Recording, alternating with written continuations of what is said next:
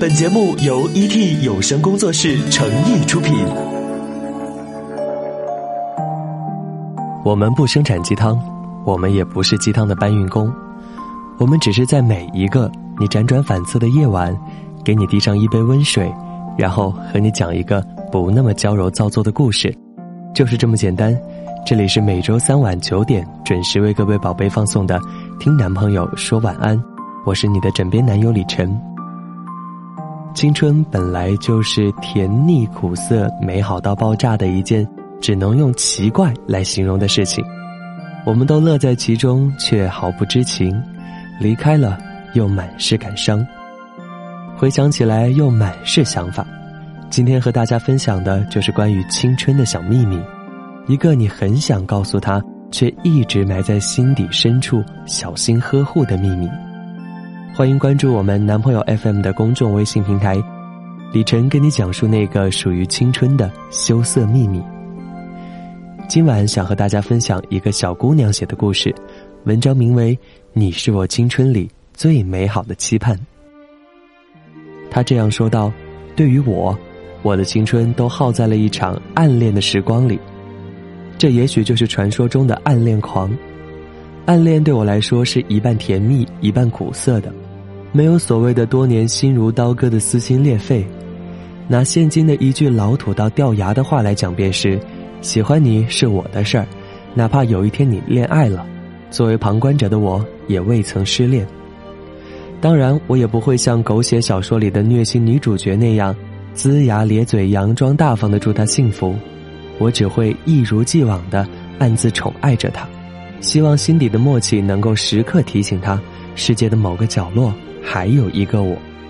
直到有天，我的心被一个爱我的人所占据，而这份暗恋便成为了我记忆当中最珍贵的青涩回忆。七月二十八号，这个日期在我的记忆当中存在了十年，这是真的，不是什么大的日子。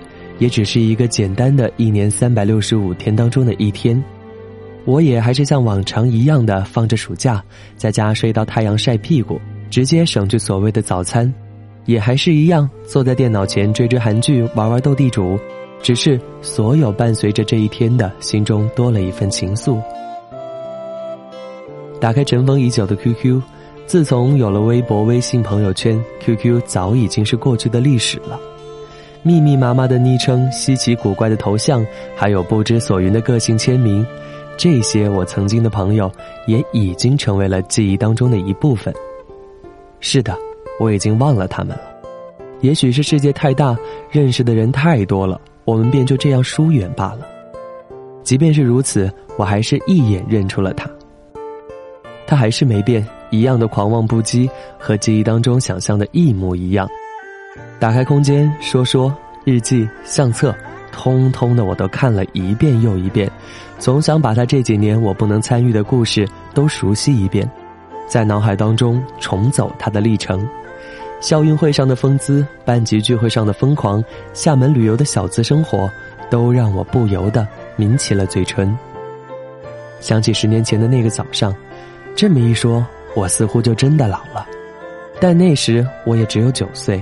也就是一个二年级的小屁孩，自然也不懂什么是爱情了，就好像当红人气小偶像 TFBOYS 的宠爱的歌词一样，小小的年纪还不懂什么是爱，却被你甜甜的笑给打败。你眨着大大的眼睛那么可爱，我好想把你装进口袋。至今还记得一清二楚，他走进教室的一瞬间，在他身后，我确实记得像是各种言情小说里写的一样，散发着光芒。他的那带有点点羞涩的笑，让我似乎陷入了无底的烂漫搬来的漩涡。这份不知道算不算暗恋的情愫，陪伴了我的整个童年。在 QQ 输入栏上小心翼翼的打上了生日快乐，嗯，按下了发送键。一天又一天，那个沉寂三年多的 QQ 始终没有响起。我一直苦苦等待信息提示声，又是好几个日夜之后，一句谢谢。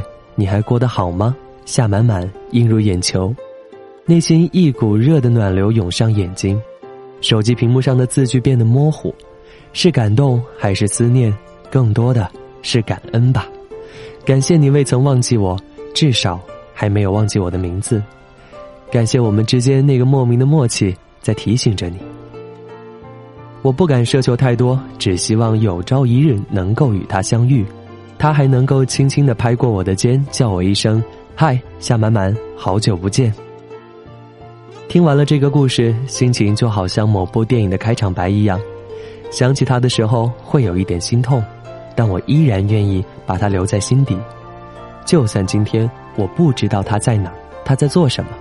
但至少是他让我知道什么是初恋这件小事儿。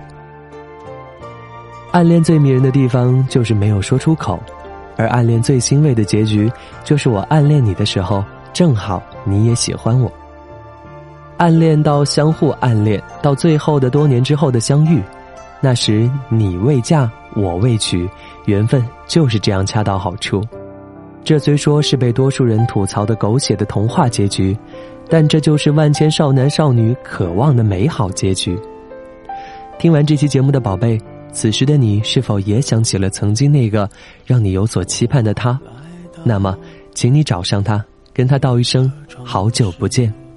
我是主播李晨，感谢编辑满满书，Boy FM 在此月色浓妆伴你入眠。亲爱的宝贝，晚安。想象着没我的日子。你是怎样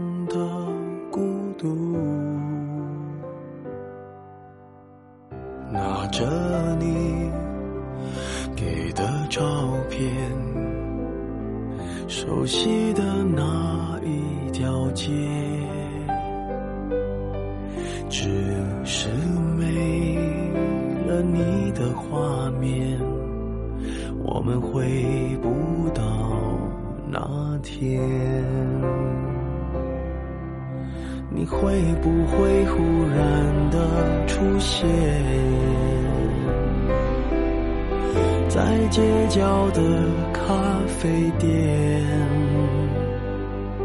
我会带着笑脸挥手寒暄，和你坐着聊聊天。